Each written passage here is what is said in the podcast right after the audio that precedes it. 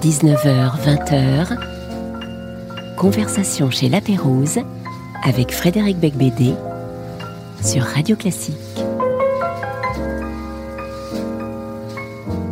Et bonne année à tous. Je suis très heureux de recevoir Sylvain Tesson, jeune écrivain prometteur, euh, né en 1972 à Paris.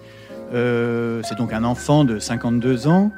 Et ah oui, je vois que vous n'êtes pas si jeune parce qu'en fait, vous avez 30 livres à votre actif. C'est votre 30e livre euh, qui s'intitule Avec les faits aux éditions des Équateurs, euh, qui est vendu 21 euros pour un nombre de pages tout à fait conséquent, euh, environ 215 pages. 215 pages, c'est un bon tarif. Franchement, ça fait à peu près 1 euro les 10 pages. et je pense que vous serez d'accord avec moi pour dire que c'est une bonne affaire. Oui, c'est bien. Oui, merci, merci de revenir aux choses euh, essentielles. Oui. Je savais que chez vous, euh, euh, tout finissait toujours par de la comptabilité. vous avez donc choisi d'écrire sur les faits. on savait que vous aviez arrêté l'alcool, mais visiblement pas la drogue.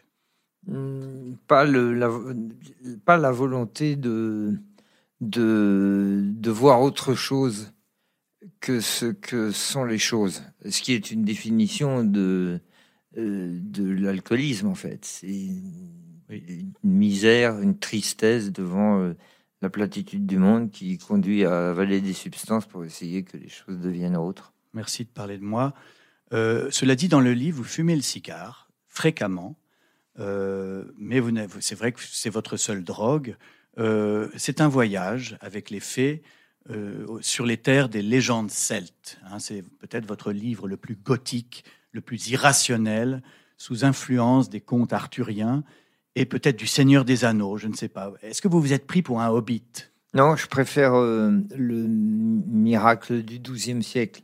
S'il faut choisir entre le, un genre, euh, enfin s'il faut choisir dans le genre gothico-fantastique entre Chrétien de Troyes et Tolkien, moi je choisis Chrétien de Troyes. Non mais j'aime bien Tolkien, le Tolkien littéraire, hein, j'ai pas vu les films, oui. qui sont plutôt des dessins animés je crois.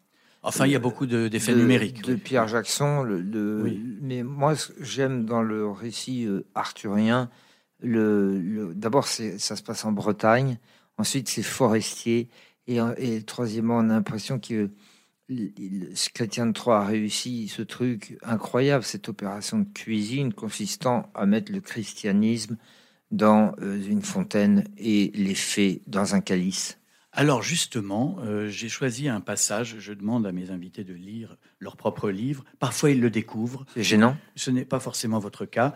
Euh, page 114, vous réfléchissez justement sur cette opposition entre la religion et euh, l'irrationnel païen, en quelque sorte, c'est-à-dire la grâce et le merveilleux. Alors, je vous confie votre propre livre, mais vous me le rendrez, promis, hein, vous me le rendrez après. Oui, pour ce tarif, oui. Merci. Qu'est-ce qui émanait de la profondeur de ce vieux paysage? Une grâce, dit Benoît, qui savait prier Dieu. Le merveilleux, dis-je, moi, qui ne savais pas. Quelle était la différence? Le merveilleux émane des choses, la grâce les surplombe. Le merveilleux est contenu dans le monde car il en est l'essence, la grâce s'en distingue car elle en est la source. Le merveilleux rayonne, la grâce ruisselle. L'un va de la chose à l'homme, l'autre du créateur à la chose. Euh, je continue, je trouve ça ennuyeux. Non, pas du tout, c'est une comparaison importante à faire entre ce qui, ce qui est transcendantal et métaphysique et ce qui est euh, le physique transformé par l'homme en, merveilleux. Bah c'est ça ce que vous avez voulu dire. Je, traduis vos propos. Merci. Oui, parce que c'est vrai que c'est brumeux. Le merveilleux irradie du réel et se diffuse au ciel. Voilà. Alors que la grâce descend des nuées et inonde la terre. Le merveilleux révèle par le regard une force contenue. La grâce convoque dans le cœur une présence extérieure le merveilleux, c'est toujours la même chose. Mais bah enfin, c'est vous, hein. Moi, c'est pas moi qui ai écrit le bouquin. Hein. Je continue parce que je, vous avez encadré le passage. oui. J'obéis. Le merveilleux est le nom du génie du lieu au mieux de son esprit. La grâce, celui de son gardien, ou pire, de son maître. Le merveilleux part du réel pour y revenir. La grâce descend de l'abstrait pour expliquer le monde. Le merveilleux est ici et maintenant. La grâce sera toujours ailleurs. Oui, alors, non, mais c'est, moi je trouve que c'est un des passages que j'ai préférés du livre parce que c'est vous refusez de choisir votre camp. On ne sait pas très bien si vous préférez la grâce ou le merveilleux. Oui, en fait, en deux mots, euh, soit on, s'émerveille de ce qui apparaît devant soi, euh, soit on est obligé de penser qu'il y a euh, un, arrière-monde et une présence surnaturelle. Est-ce que vous êtes allé au Guignol quand vous étiez petit? Oui. Eh bien, vous vous intéressiez à quoi? À la marionnette ou bien aux marionnettistes. Si vous, euh, enfant, vous vous posiez la question du marionnettiste, vous étiez fait pour devenir chrétien. Ah oui. Et si jamais seule la marionnette, le gendarme, vous vous souvenez, le guignol. Oui, bien sûr, j'appelais guignol tout le temps. je répétais son nom. Vous êtes sûr que vous euh, vous appeliez pas le gendarme? Vous ne collaboriez pas avec euh, l'autorité? Non, non, vraiment pas. Et alors, dans ce cas-là, vous étiez euh, un, enfant de l'immanence, de vous, vous contentiez de ce qui apparaissait. Vous n'étiez, vous n'étiez pas très profond. Non. peut-être l'êtes-vous devenu ensuite, mais non, mais parfois, vous savez, les grands chrétiens appellent Jésus, ils répètent le nom de Jésus, Jésus, Jésus toute la journée, en espérant qu'il va arriver donc c'est aussi euh, quelque chose de religieux. De... Ils ont des, je ne sais pas s'ils ont des résultats. Ah, c'est ça. Le, mais la foi euh, euh, n'a pas besoin d'un principe de résultat, contrairement à la foi n'est pas une économie, la foi n'est pas une comptabilité. Et moi, dans cette espèce de recherche éperdue qui conduit ma vie de voyageur et qui est une errance malheureusement plus qu'une étude, il y a cette tentative de de me faire croire, parce que sans doute me l'imposais-je à moi-même, de me faire croire l'idée que l'immanence, c'est-à-dire le, la captation immédiate des choses qui sont devant mes yeux, des paysages, des phénomènes, des, des rencontres, suffit, que je n'ai pas besoin d'une transcendance, c'est-à-dire que je n'ai pas besoin de soulever un voile pour me persuader qu'il y a quelque chose derrière. C'est ça que j'essaye d'appeler l'effet. Oui, mais je ne suis pas tout à fait d'accord avec vous, on en parlera plus tard juste après votre premier choix musical. Je suis pas d'accord parce que je pense que vous, vous êtes quand même dans une quête avec les faits. Et donc il y, a, quelque chose que vous cherchez malgré tout. Mais euh, nous allons commencer par euh, donc cette sonate numéro 11 pour piano d'un jeune Autrichien méconnu euh, qui s'appelle Wolfgang Amadeus Mozart. Je ne connais pas. interprété par Lily Krauss au piano en 1956 et avec donc cette mention sur la partition, c'est un larghetto donc un peu moins lent que le largo.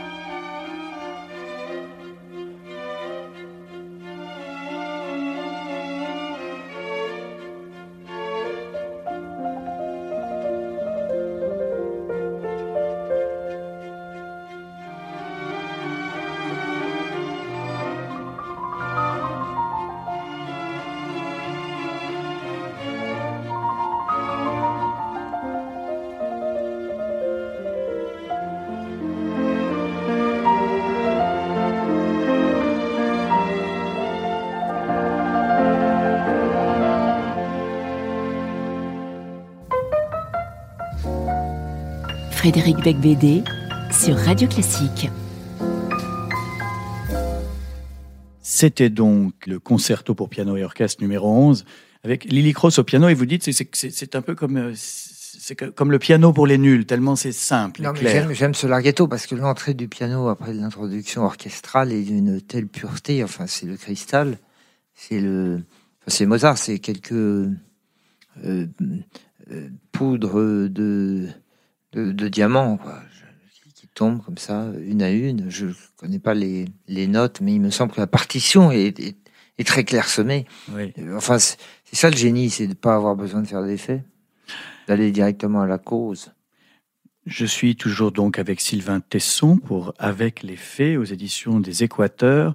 La première phrase du livre euh, est très simple aussi. L'été commençait quand je partis chercher les faits sur la côte atlantique. Alors, tout de même, je pense que vous auriez dû m'appeler, car moi j'habite sur la côte atlantique, et les fées estivales ne sont pas du tout en Bretagne, elles sont au Blue Cargo à île Baritz, ou à la rigueur sur la plage de la Concha à Saint-Sébastien. Euh, donc il y, a, une erreur, euh, mais je, dis ça parce que voilà, je suis l'auteur du barrage contre l'Atlantique, donc je connais un tout petit peu le sujet. Expliquez-moi pourquoi votre trip féerique de trois mois vous a conduit de euh, donc de l'Espagne jusqu'en Écosse, en passant par euh, l'Angleterre, le Pays de Galles, l'Irlande, mais en évitant soigneusement la côte basque. Parce que y a la concurrence euh, en, votre présence était trop forte et parce qu'on n'a pas la même géographie. Moi, il me fallait euh, une géographie uniquement granitique et hercinienne. C'est-à-dire hercinienne, ça veut dire quoi? C'est un âge géologique qui remonte au précambrien à la plus haute antiquité, 600 millions d'années. Oui. Enfin, ça, c'est de la géologie, euh, si vous voulez, on avance un peu. Vous aimez bien une, certaine couleur, en fait, c'est ça Et, j'aime bien le passé. Et j'aime bien ce qui demeure. Je suis tellement réactionnaire que j'aime mieux le précambrien. 600 millions d'années. Oui, là, c'est vrai. Parce que, quand on dit c'était mieux avant, il faut, y aller. Il faut y aller. Il faut y aller vraiment. Moi, j'en mets 600 des millions d'années. Oui, Et alors, euh, à ce moment-là, il y avait quelque chose qui était. Il y avait un ordre. Euh, mais euh, j'associe ma géographie féerique peut-être à d'autres catégories que les, les vôtres. Mais je, vous n'allez pas dans les guinguettes. Mais, pas dans mais naturellement, je ne juge pas. On dit aujourd'hui, car tout, tout ce valant je vois pas pourquoi euh, une chapelle bretonne sur un promontoire euh, serait supérieure à, un, cabanon euh, rempli de un bouge dans un marécage, dans un marécage basque.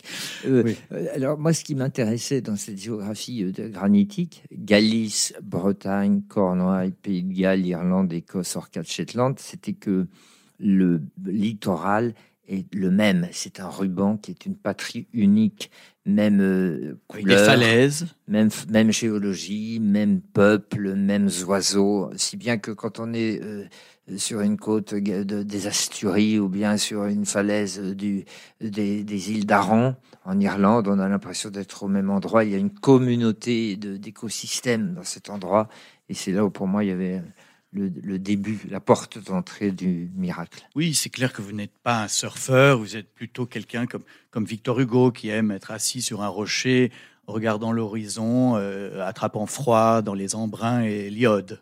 Oui, enfin, moi c'est l'exil du pauvre, parce que je l'ai décidé. Or, quand on s'exile de son plein gré, c'est que c'est un, exil du pauvre. Mhm. Et puis parce que ma contemplation, elle n'est pas très... Enfin, on fait ce qu'on peut, quoi. Mais j'aime cette géographie-là. Je trouve que je l'ai découverte parce que moi, j'avais beaucoup tourné le dos à la mer. Je m'étais plutôt intéressé au cœur du continent asiatique. Oui, bien sûr. et puis à la steppe la plus loin, la plus inaccessible aux mers du monde. Et là, j'ai découvert ce, point de rencontre du vide, du ressac, de la fureur de la mer, de la solidité de la terre du ciel. C'est comme une trigonométrie, enfin euh, un ah point. Un point de rencontre de, des éléments, enfin tout ça, c'est banal. Il y a même une théorie, vous développez la théorie des promontoires. Alors j'ai essayé d'expliquer parce que c'est vraiment compréhensible que par des mathématiciens vraiment qui ont des, diplômes que je n'ai pas. Bretons. Euh, voilà, des mathématiciens bretons. Donc en gros, il y a euh, trois aspects quand on est assis sur un promontoire devant la mer, devant l'océan Atlantique. Il y a la promesse devant, la mémoire derrière et puis la présence. La présence, c'est la vue, c'est l'horizon, c'est la falaise. Mais vous négligez un quatrième aspect, qui est le danger de glisser et de tomber. Oui, glisser sur les algues, les algues mortes et finir dans le varech, comme un, mammifère marin. Oui, bon, enfin, c'est quelque chose que vous avez quand même vécu hein, une fois. Hein. Une, chute, une, chute, vous êtes arrivé en 2014. Euh, mais on peut aussi être tenté de se jeter d'ailleurs du haut de la falaise d'Étretat, j'en sais rien. Oui, euh, c'est probable d'ailleurs qu'une certaine forme de la neurasthénie celtique euh, vient de là. Que quand vous vivez depuis des millénaires votre vie sur un balcon qui lui-même est, posté en avant-poste du crépuscule, c'est que regardez tous les soirs le soleil se coucher, ça quand même, ça oui. doit finir par vous donner des arrière-pensées. Ah bah, on peut le voir se lever aussi si on se réveille tôt. Oui, mais enfin, euh, c'est quand même plus difficile. Il faut plus de volonté pour, euh, pour, pour, être le, témoin de l'aube et du crépuscule. Vous savez que nous sommes chez La Pérouse, euh, restaurant datant de 1766, mais La Pérouse est aussi le nom d'un conte euh, le comte de la Pérouse, qui était navigateur et explorateur au XVIIIe siècle. A-t-on des nouvelles? Et c'est tout à fait. C'est le la Pérouse. Exactement. Vous, vous, citez les derniers mots de Louis XVI sur l'échafaud. A-t-on des nouvelles de Monsieur de la Pérouse? Tout à fait. Bon, bref, donc on est dans un endroit parfaitement idoine pour euh, causer. Il y a euh, un cap la Pérouse à Sakhaline. Oui, ah oui. Ouais, dans l'île de Sakhaline, au, c'est en Sibérie, c'est Au confin de la Sibérie, c'est comme l'île de Saint pour. je, fais des analogies celtiques. C'est comme l'île de Saint pour la Bretagne de Sakhaline, mais de l'autre côté, quoi. C'est le. C'est un avant-poste de la Sibérie, dans la mer du. La, Manche de Tartarie. il y a un cap La Pérouse. nous sommes donc dans ce livre avec les faits. dans une sorte de version tessonienne des lacs du Connemara. Hein, euh, je rappelle cette chanson de Michel Sardou, Terre brûlée au vent des landes, de pierre autour des lacs, euh, paroles de Pierre de la Noé. Euh, c'est tout de même un peu risqué de votre part. vous avez été accusé d'être un peu réac. vous défendez les légendes celtes. Or, la croix celtique est le symbole des fachos. Euh, vous dites à un moment Oh, que revienne le temps des menhirs, que cesse l'épilepsie du monde. Euh, je, vous, mets face à votre propre livre. Hein. Qu'avez-vous à dire pour votre défense? Mais euh, on n'est pas. D'abord, on n'est pas responsable des récupérations, et puis c'est même une, sorte de, contre-vérité parce que le celtisme euh, si on prend pour euh, ce mouvement historique, qui est un grand mouvement de migration des peuples de l'Europe centrale vers l'Ouest, au 5e siècle avant Jésus-Christ, ça a donné cette euh, semaille de peuples sur les promontoires granitiques qu'on citait à l'instant, de peuples qui ont été ensuite très persécutés et qui ont fini par disparaître sous le coup de boutoir de l'invasion romaine, puis de la christianisation, puis des invasions germaniques, puis nordiques. Et ça a laissé comme ça quelques débris de, miettes de peuples de, euh, qui se répartissent sur la façade atlantique. Et ça a donné alors il reste quoi? Il reste un peu d'archéologie, une unité linguistique, un peu de poésie, des grosses, pierres debout, des, euh. des, mégalithes, un paysage, mais ça a donné surtout une espèce de faculté d'inventer des légendes, des mythologies, et ça a donné un esprit très plastique. C'est-à-dire que la dictature, le dogmatisme, le système, le manifeste ne prend pas euh, dans les territoires granitiques il y a, le communisme n'a pas eu beaucoup de succès, ni le fascisme sur les promontoires de granit. Donc, la, euh, voir la, enfin, faut vraiment être, je sais pas, je peux pas trouver d'insulte, quoi. non, mais ne m'injuriez pas. Non, mais un intellectuel peut-être. Euh, seul un intellectuel. peut, seul un intellectuel peut croire que la croix celtique. Euh, alors bon, il y a eu des récupérations, oui, bien entendu, mais enfin, on n'est pas responsable des graffitis sur les murs d'Assas. Non. et vous auriez aussi pu vous défendre en disant qu'il y a beaucoup de passages dans ce livre qui sont gauchistes. vous critiquez les banquiers, les machines vous dites le commerce menait la danse. On est passé de Merlin l'enchanteur à Leroy Merlin. Euh, un peu plus loin, vous dites l'immonde mâchoire de l'utile et du profitable.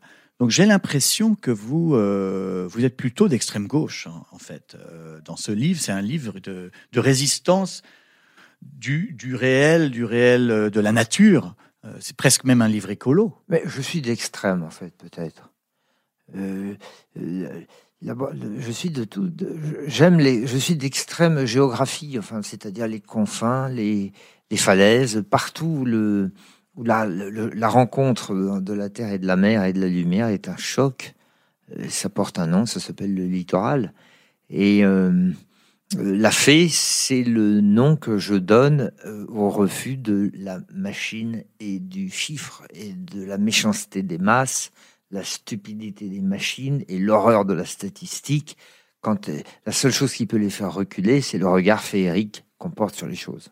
Alors, ce week-end, nous sommes, cette émission, euh, nous sommes samedi soir, il est 19h euh, et 30 euh, minutes à peu près, et vous êtes en couverture du Figaro Magazine à la poursuite du merveilleux avec une photographie où on vous voit justement sur l'un de ces promontoires face à la mer, euh, un peu comme Victor Hugo à Guernesey. Bah, vous, venez de prouver là que, que vous n'êtes pas de gauche. Que le merveilleux n'a aucun, euh, aucune connotation politique. Oui, voilà, très très bien.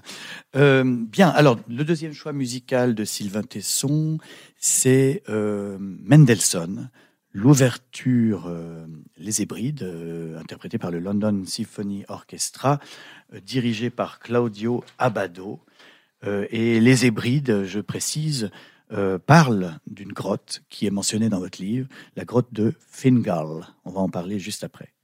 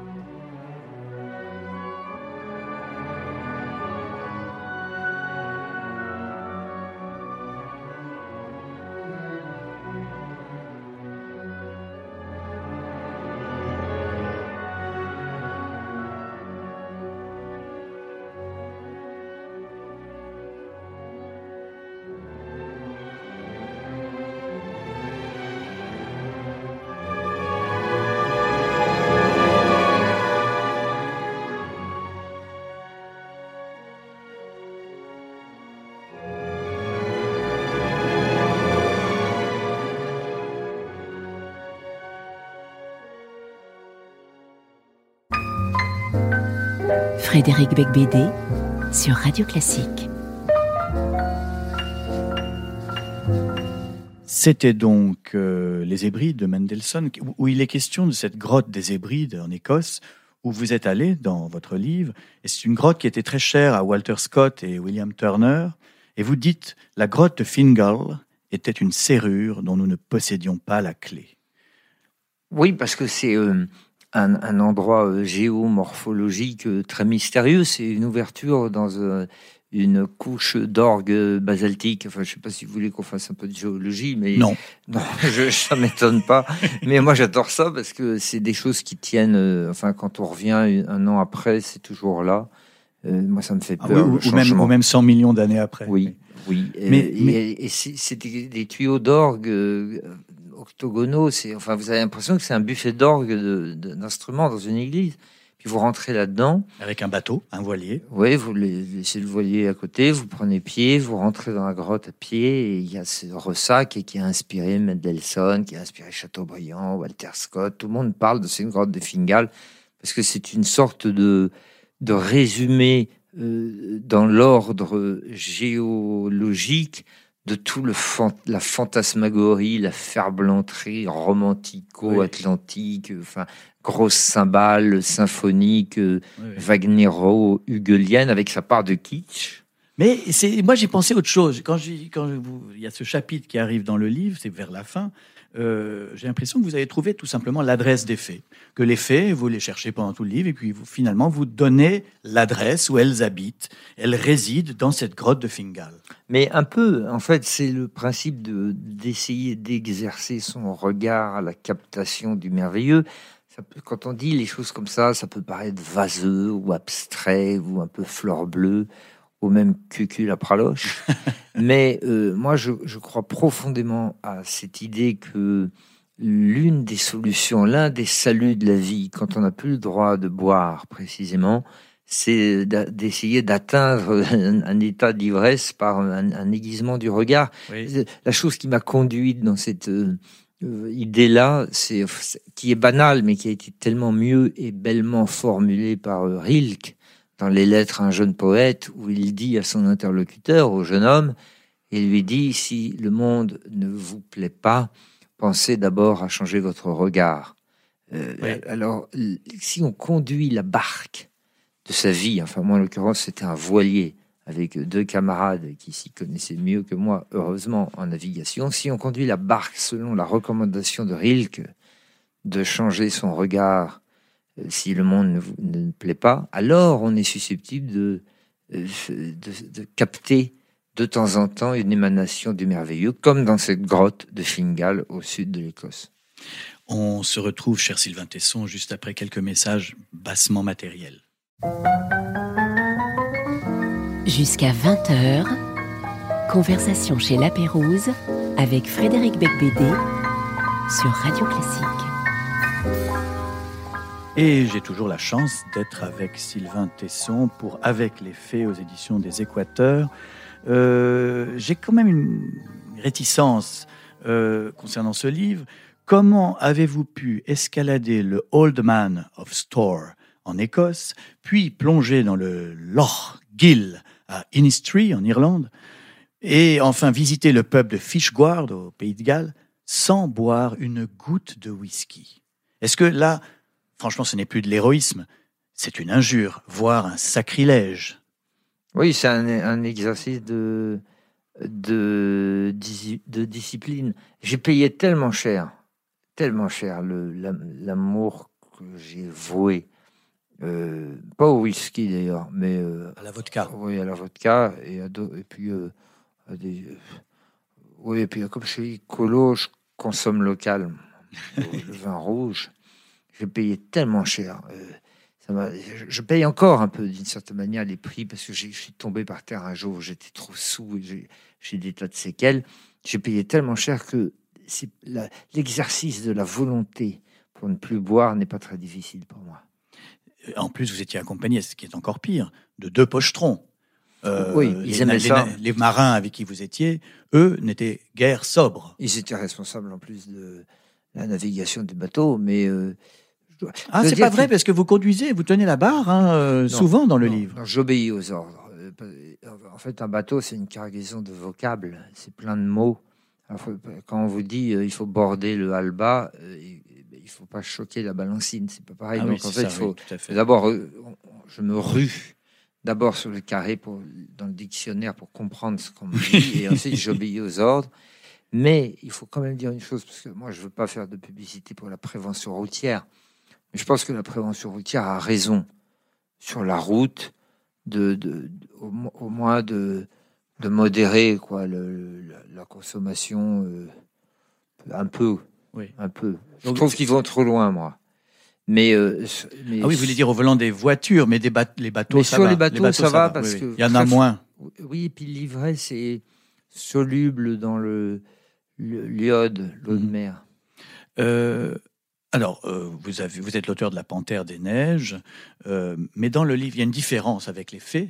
Euh, c'est que, autant dans La Panthère des Neiges, vous l'avez trouvé à la fin, autant là, j'ai l'impression que vous n'avez pas trouvé les faits. Alors, il y a tout de même une rousse qui apparaît à la fin, quatre jours en Écosse. Est-ce que c'est vraiment, c'est elle la fée du livre ou je, suis désolé de spoiler la fin. Mais la Panthère des Neiges et la fée, euh, on partage, quelque chose en commun, qui est euh, la, difficulté de leur saisissement, la probabilité de leur absence et la rareté de leur retour. mais il faut ce genre d'objet pour avoir envie de se mettre en marche. Et oui, il y a eu à la fin une fée rousse dont vous parlez, et que je voyais davantage comme la définition du Graal que cherche le chevalier arthurien dans mhm. la littérature du XIIe siècle, si on s'y réfère ce que vous faites depuis que vous êtes enfant, parce que tous les enfants aiment les chevaliers et aiment cette euh, patrie des songes, des rêves et des légendes de la forêt de Brocéliande, que Chrétien de Troyes a si bien raconté dans les romans du cycle arthurien. Oui, mais vous, vous êtes plus un romantique, là, en, écrivant l'histoire d'un type, d'un chevalier qui cherche euh, une fée et puis qui finit par la trouver. C'est bah, euh, plus, plus, tard, c'est pas le XIIe siècle. Oui, ça, après, ça a été tellement réabsorbé, redigéré par toute la l'inspiration euh, huguelienne quoi, et romantique du 19e siècle. Mais enfin, tout de même, le chevalier arthurien, il est conduit par euh, la, volonté de vivre des aventures et de trouver l'amour. Alors, Et il cherche le Graal. Mais Chrétien de Troyes n'explique pas ce que c'est que le Graal. On ne sait pas si c'est un calice euh, ouvragé et serti de diamants ou si c'est une, une, belle rousse. oui, ou une injonction à être meilleur que ce qu'on est, ou une ambition, ou peut-être une belle rousse. Et moi, qui croyait que le Graal était la quête, euh, c'est-à-dire le mouvement permanent, je comprends tout à coup à la fin de ce voyage que c'est peut-être euh, la présence plus que le mouvement vers quelque chose. Ça paraît abstrait ce que je dis là. Non, non, c'était assez, assez excitant et même euh, érotique. inaugurons à présent une nouvelle rubrique. Corrigeons mon dictionnaire. Donc, c'est une nouvelle rubrique qui sert à, à, faire la promo de mon dictionnaire amoureux des écrivains français d'aujourd'hui chez Plomb. Euh, plus cher que votre livre, 29 euros. Euh, donc l'idée, c'est que puisque vous êtes vivant, vous pouvez corriger ce que j'ai écrit sur vous dans ce dictionnaire. Je vais vous lire des phrases de ma notice et vous allez enfin pouvoir y répondre. Est-ce que je dis une connerie ou pas? Sa carrière de sous-Nicolas Bouvier risquait de bloquer le jeune homme dans la posture du travel writer pour Air France Madame. Euh, accords, désaccords, réponses éventuelles euh, Je suis pas absolument. Oui, je, crois d'ailleurs que j'ai pas encore corrigé la, euh, cette malédiction de mon destin. C'est-à-dire que mes livres sont rangés au rayon. Avant, quand je faisais le tour du monde à, vélo, ils étaient rangés au rayon bicyclette. et celui-là va être rangé au, rayon voiles et voiliers. Ah oui, c'est ça le risque. Et puis, ou alors. poney et licorne. Hein, ou aventurier de l'extrême. Ça, c'est terrible, ça, comme étiquette. Euh, je continue.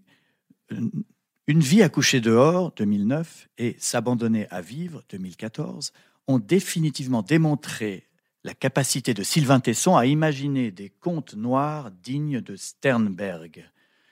Oui, et pourtant, vous avez un peu euh, laissé tomber la fiction ces derniers temps. Vous, aimez, vous, êtes, doué en, nouvelles? Je ne sais pas, je ne suis pas sûr. Et surtout, ce que je trouve, c'est que euh, mes voyages me donnent tellement l'impression de vivre des, des aventures, de rentrer dans des situations supérieures à celles que je pourrais imaginer, que c'est pas tellement que je n'ai pas envie de faire de fiction, c'est que je vois pas très bien ce que je, pourrais dire de supérieur à ce que je vis.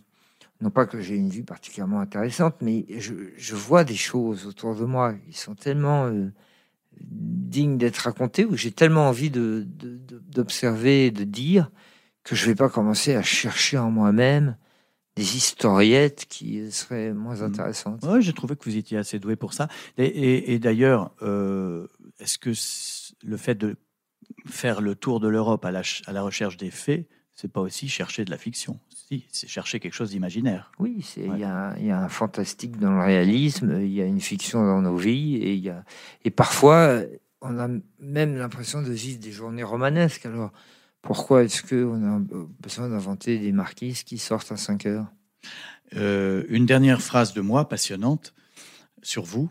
Sylvain Tesson n'a cessé durant 20 ans de s'en aller dans des zones inconfortables pour mieux revenir blaguer chez les bourgeois. Son indomptabilité est peut-être une recherche d'immobilité. Alors quand est-ce que vous allez arrêter de partir?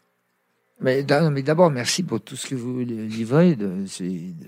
J'étais très content, moi, d'avoir survécu à toutes ces péripéties pour finir en article à la lettre T. Ben, entre, entre quoi? Entre Shakespeare et ah, Tolstoy euh, Pas tout à fait, mais, presque. vivant. Alors, avant vous, il y a Mathieu Terrence et après vous, Chantal Thomas. C'est pas mal. C'est pareil, oui. Non, mais je, suis heureux d'être ainsi flanqué. Euh, bon, il ne veut pas répondre. Si, alors l'immobilité, euh, euh, non, bien sûr que non. votre, votre vie, c'est partir, prendre des notes, revenir, publier les notes. Oui, mais vous me demandez si j'arrêterai un jour. Jamais, jamais. Là, pour le coup, Dieu ne vous entende pas. Que Dieu vous contredise. Je ne veux pas m'arrêter. Et je ne m'arrêterai jamais parce que je trouve que le mouvement a au moins une vertu, c'est qu'il résout tout. Il, crée tellement d'autres problèmes que ceux que vous laissez derrière vous que le, le, calcul d'équilibre euh, pêche en faveur du mouvement. Peut-être que la vie décidera à votre place, je ne sais pas. Si vous vous reproduisez, par exemple, on ne sait jamais. Voilà. Oui, oui, on n'est jamais à l'abri d'un d'un cube de ciment euh, et, d'un saut dans la Seine avec un corps en béton accroché au pied. Oui, une euh, version optimiste de la, de la reproduction. Euh, passons maintenant au jeu célèbre de cette émission, Devine tes citations. Vous êtes déjà venu, donc vous connaissez les règles. Je ne les rappellerai que pour les auditeurs et auditrices. Je vais lire des phrases de Sylvain Tesson. Il doit deviner dans quel livre il a écrit ça. Où serait-elle ce soir? Les toits bleus de Saint-Malo apparurent. Derrière le rempart attendait ma réponse. Oui, ça je sais. C'est dans c'est la fin de mon livre avec les faits. Oui, vous m'aider en le. J'ai cru un moment que c'était une citation du dictionnaire amoureux oui. Euh, des écrivains français d'aujourd'hui. Mais c'était moins bien. c'est vrai. Non, les faits. Alors, c'est la fin du livre. C'est intéressant parce que donc vous cherchez les faits pendant 200 euh, pages et puis à la fin, les faits sont françaises finalement. Oui, en fait, l'effet, c'est cette présence, euh, parce que qui est derrière les murs de Saint-Malo, c'est cette femme dont euh, j'ai parlé, et qui est...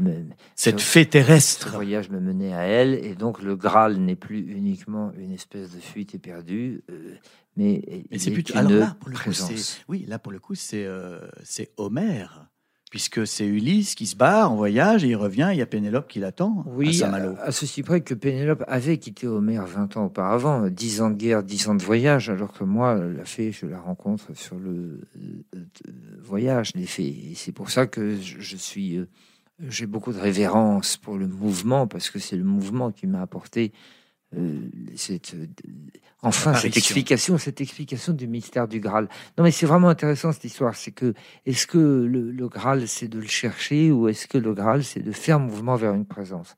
Ça m'a beaucoup obsédé cette question parce que mes voyages n'ont pas de sens en fait. Moi, je passe mon temps à, vous l'avez souligné, à voyager, à revenir.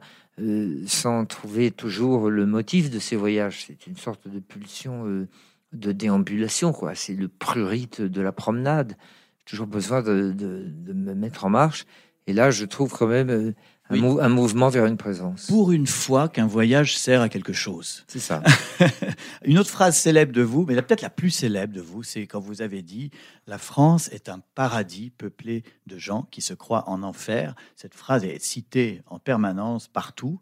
Euh, c'est vraiment votre phrase la plus fameuse et pourtant, je suis incapable, moi, de savoir où vous avez écrit ça. Est-ce que vous vous souvenez, vous? Oui, mais alors je ne sais pas si c'est dans Bérésina ou si c'est euh, dans un... Pas géographie de l'instant, non? Non, je crois que c'est dans Bérésina. Et après, j'ai reprise dans un article.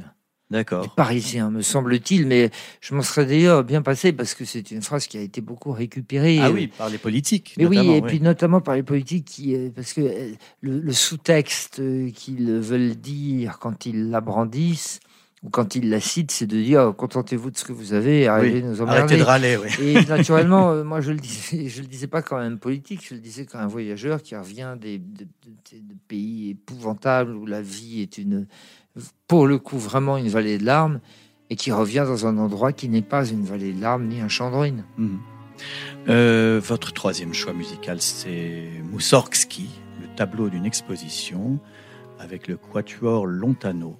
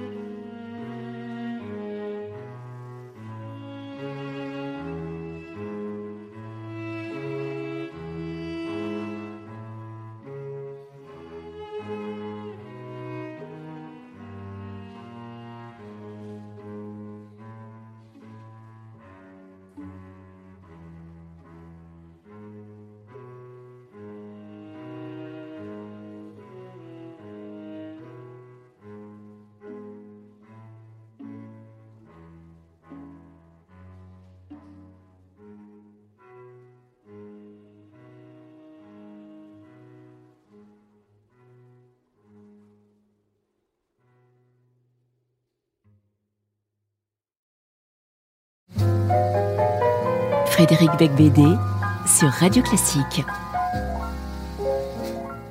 C'était donc euh, tableau d'une exposition de Mussorgsky. Cette musique décrit les dessins de Victor Hartmann, exposé à Saint-Pétersbourg en 1874. Je ne sais pas si vous le saviez. Moi, j'ai regardé sur Wikipédia, hein, je ne savais pas. Euh, c'est des dessins qui aujourd'hui sont perdus. Donc c'est assez intéressant. Mussorgsky a décrit en musique des peintures disparues oublié. Et donc tout ce qui reste de ces dessins, c'est la musique qu'on vient d'entendre. Ah oui, c'est l'absorption euh, de, de, la mémoire visuelle par le, par par le son. oui, je ne savais pas, je trouve ça très beau. Et oui, et même je me suis dit, vous aviez choisi pour cette raison-là. Non, mais Parce que votre boulot, c'est quoi? Vous décrivez la nature, vous décrivez des paysages, des gens, euh, tout ce que vous voyez, pour que ça demeure. Je, je m'instruis à votre contact. Je, vous en prie. Et euh, je, me disais que je voulais saluer euh, la Russie, euh, qui est à aux antipodes de la géographie que nous évoquons, qui est la géographie de l'embrun atlantique et du crépuscule celtique. Et puis je voulais saluer Squator, Montano, avec une violoniste merveilleuse qui est Pauline Klaus. Oui, exactement. Euh, mais en même temps, voilà, je vous dis, ce que vous faites n'est pas tellement le contraire de ce que fait Moussorgsky dans cette composition. C'est peut-être la définition euh, de, de la littérature. Oui, exactement. Oui, Immortaliser des choses fugaces, quoi. Alors, une autre citation de vous. Tesson, je poursuis une bête depuis six ans, dit Munier. Elle se cache sur les plateaux du Tibet. J'y retourne cet hiver, je t'emmène. Qui est-ce? La panthère des neiges, une ombre magique. Je pensais qu'elle avait disparu c'est ce qu'elle fait croire. Bon, c'est un peu facile là, franchement. Oui, en plus, alors il y, a tous les noms. Oui. C'est la Panthère des Neiges et c'est surtout Vincent Munier, le photographe animalier, qui m'a invité à venir partager son, sa science, son art même, plutôt de l'affût qu'il a travaillé depuis sa tendre enfance. C'est son père qui lui avait transmis l'amour de l'observation des bêtes dans la forêt des Vosges. Il est d'ailleurs en train de faire un film sur la transmission des passions des pères à leurs fils. Et en, l'occurrence, la sienne, ça n'était pas d'aller dans les musées ou dans les salles de concert ou de faire je ne sais quel sport, c'était de s'asseoir sous un, un, sapin et de contempler la nuit pendant des heures en espérant que les bêtes arrivent. Et moi, je remercie Vincent Meunier d'avoir transmis ce qu'il avait reçu de son père. Mais vous avez aussi beaucoup reçu du vôtre, mon cher, puisque vous en parlez. Euh, Philippe Tesson était euh, un chroniqueur euh, brillantissime sur Radio Classique, et nous pleurons sa disparition, évidemment, comme vous. Et vous, vous pensez à, son influence éventuelle sur, sur votre travail quand vous écrivez? Mais en, permanence, et pas que sur mon travail à moi. D'ailleurs, je, je, reçois souvent des marques de, salut, de, de célébration, d'amitié, de nostalgie, de souvenirs de beaucoup de ses amis, de beaucoup des gens qui ont travaillé avec lui. On reçoit la semaine prochaine Jean-Marie Roire, qui, euh, qui a beaucoup travaillé avec Philippe Tesson au quotidien de Paris. Mais qui l'a côtoyé amicalement jusqu'à la fin, au prix euh, interallié d'ailleurs, jusqu'à l'année de sa mort. Et je crois que mon père a laissé une très belle trace parce que malgré les algarades, les emportements, les fâcheries d'ordre politique, c'est-à-dire tellement pas grave, l'écume des fâcheries, il a, il a laissé le souvenir de, et comme ça je réponds à votre question sur l'influence qu'il a eu sur moi, il a essayé de souvenir d'un défenseur absolu de la seule vertu qui m'intéresse et la seule pour laquelle je sois prêt à me battre de toutes mes forces, et qui est la liberté, la liberté de mouvement, la liberté du mouvement des corps, mais des idées aussi, des idées, des, des mots, du verbe, enfin ce truc tellement beau, tellement menacé. Peut-être, a-t-il bien fait de mourir, parce que s'il s'était éternisé un peu, il aurait euh, succombé à des, tristesses de voir la citadelle de la liberté tellement attaquée par, eux.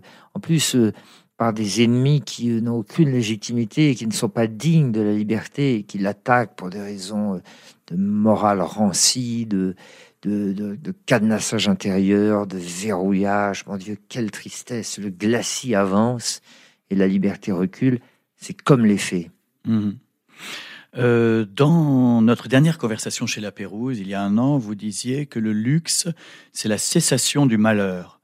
Euh, et pourtant, vous continuez, après les avalanches dans les Alpes, à, naviguer, euh, à naviguer parfois dans la tempête. Donc je me demande si qu'est-ce que qu'est-ce qui s'est passé avec les faits? Là, vous avez eu envie d'une de compagnie de créatures imaginaires euh, pour compléter vos exploits alpinistes? Oui, je, pense que je, disais que le luxe était la cessation de la douleur. Euh, le, luxe, pour moi, c'est le moment où on, cesse d'avoir soif plutôt que la nature du breuvage que l'on ingurgite. Euh, je, vois le luxe comme le, le, la fin de la souffrance et du besoin. Enfin, mhm. ça c'est une, grande banalité ce que je dis là, mais vous dites la même chose que Bouddha. Probablement, euh, probablement. Euh, vous êtes une sorte de Bouddha itinérant. Je, suis moins gros. vous êtes un Bouddha sur euh, vélo, sur cheval. il a été itinérant oui, avant de s'asseoir sous le pipal de Lumbini et d'arriver à son éveil. Et puis moi, si je m'assois sous un arbre, contrairement à Bouddha, moi j'ai envie de grimper dedans, dans l'arbre. Et euh, oui, bah, peut-être que j'en ai eu un peu assez d'avoir froid dans la montagne et de. Vous avez préféré avoir froid dans la mer. oui, mais avec l'idée que je me réchaufferais au feu des faits, c'est-à-dire de l'imaginaire. Oui, puis vous passez votre temps à aller et venir entre la mer et la terre dans le livre. Hein. Oui, c'est le, le, mode opératoire des Celtes, d'ailleurs, enfin des peuples du littoral qui passent leur temps à des. Je disais à mon au capitaine de mon bateau, Benoît Le Terron, je lui disais laisse-moi au menhir euh, à droite et puis reprends-moi 20 km plus au nord au dolmen. et puis moi je faisais la route à pied dans la lande et lui par ricochet nous avons comme ça nous, avons fait deux voyages, deux sinusoïdes qui se rencontraient lorsque je rembarquais et qui se dissociaient lorsque je débarquais. Et nous sommes arrivés en ricochant de cale en crique et de port en ville, en promontoire, jusqu'aux Shetland écossaises. Oui, c'est ça. En fait, on a à peu près la même vie, vous et moi, sauf que moi, je donne rendez-vous au Flore et puis ensuite chez Castel. C'est la seule différence. C'est une articulation aussi, mais qui, chez, chez, moi, est amphibie et chez vous, chez vous est bitumeuse. le titre du papier de Marie-Laure Delorme sur votre livre dans Paris Match s'intitule La mer, la nuit, le vent. Euh, et c'est d'ailleurs une citation du livre. Mais du coup, ça m'amène à une question euh, très difficile Préférez-vous la mer, la nuit ou le vent? Hum, Ah oui, c'est dur. Oui, dur. Mais vous pouvez pas dire les trois, mon capitaine. hein, Non, attention. hein. Non. euh, oui, c'est encore plus dur que. C'est encore plus dur que chez Léa Salamé. de- de- lequel de vos trois enfants préférez-vous? Oui. Euh, Je mer, la nuit préfère. le euh, vent? Je préfère euh, le vent euh, dans la nuit et euh, la mer euh, le reste du non, temps. le reste du temps. Non, j'essaie de répondre à une pirouette par l'absurdité de. euh, Oui, la- par Mais une non, pirouette à l'absurdité de votre question. De la question. Vous pouvez très bien dire, euh, monsieur, vous n'êtes qu'un animateur de radio, taisez-vous. Laissez-moi un an pour réfléchir à la profondeur de, de cette question philosophique. Et votre choix jazzistique, eh bien, c'est le même que la dernière fois que vous êtes venu. C'est Claude Bouling qui interprète Bach. Vous manquez d'imagination, Sylvain Tesson. Constance et mesure. Oui.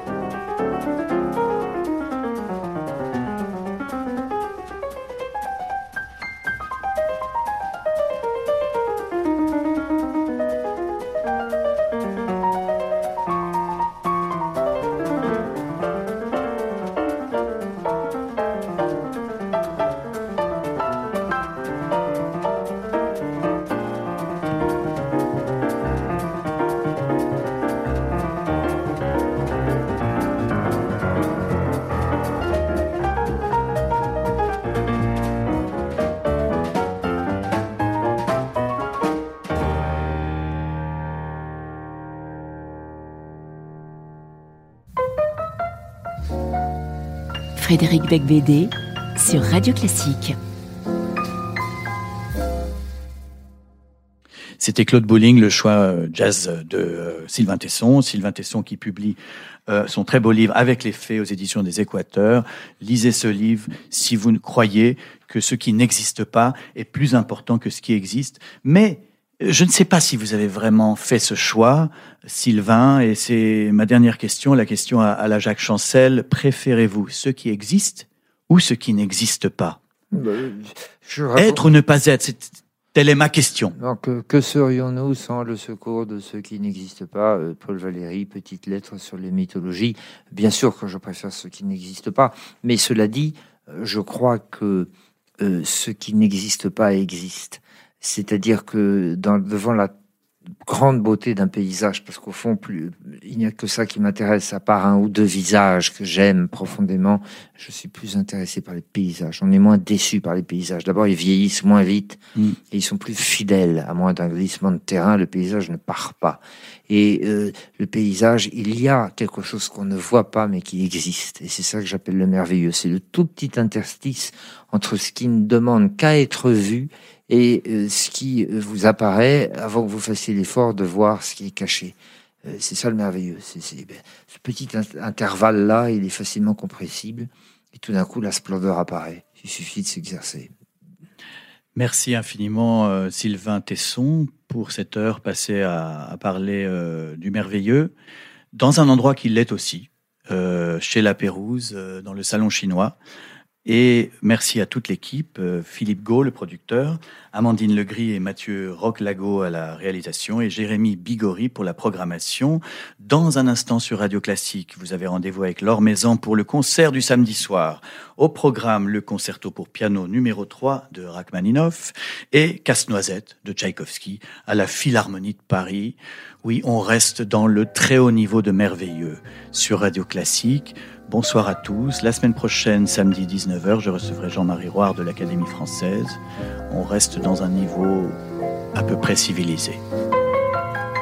Conversation chez La Pérouse avec Frédéric Becbédé en partenariat avec le Figaro Magazine. Également disponible en podcast.